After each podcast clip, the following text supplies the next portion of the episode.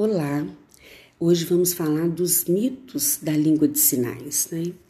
Alguns mitos são equívocos e falta de informação, pois ah, as línguas de sinais, muitas vezes, é, até o momento de hoje, as pessoas não a conhecem com tanta propriedade e ficam falando, né?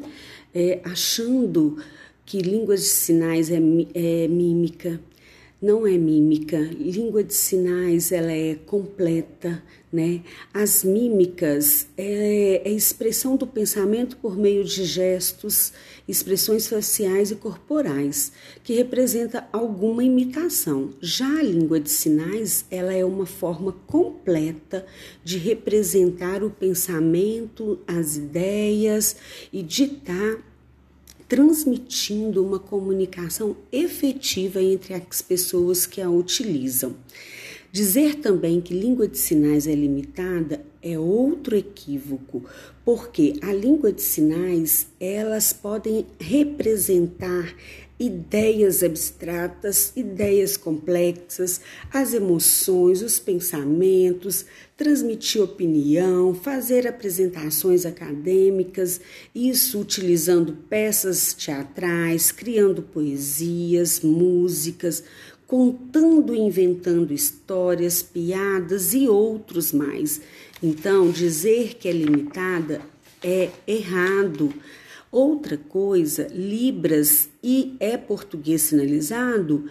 Não, porque o português ele tem sua gramática e a sua estrutura gramatical própria. Língua de sinais também tem sua estrutura e gramática própria. Então, é, utilizar a sinalização a partir do português não é correto, porque senão nós estaremos fazendo um português sinalizado. Existem vários sinais que já são utilizados numa complexidade que permite a comunicação sem usar alguns elementos da língua portuguesa. Então, artigo, é, preposição, são elementos da língua portuguesa que estão contidos na sinalização e que não é, é, é, português sinalizado. Então é preciso compreender que a língua de sinais ela tem a sua organização própria, que é uma modalidade gesto visual.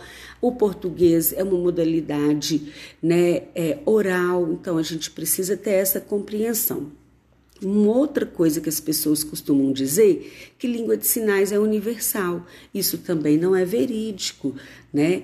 Porque cada região tem sua, os seus sinais próprios da comunicação daquela localidade. O que existe, gente, é um sistema comunicacional internacional chamado Língua Internacional de Sinais ou Gestuno. Isso foi criado para reuniões internacionais como conferências, congressos e outros.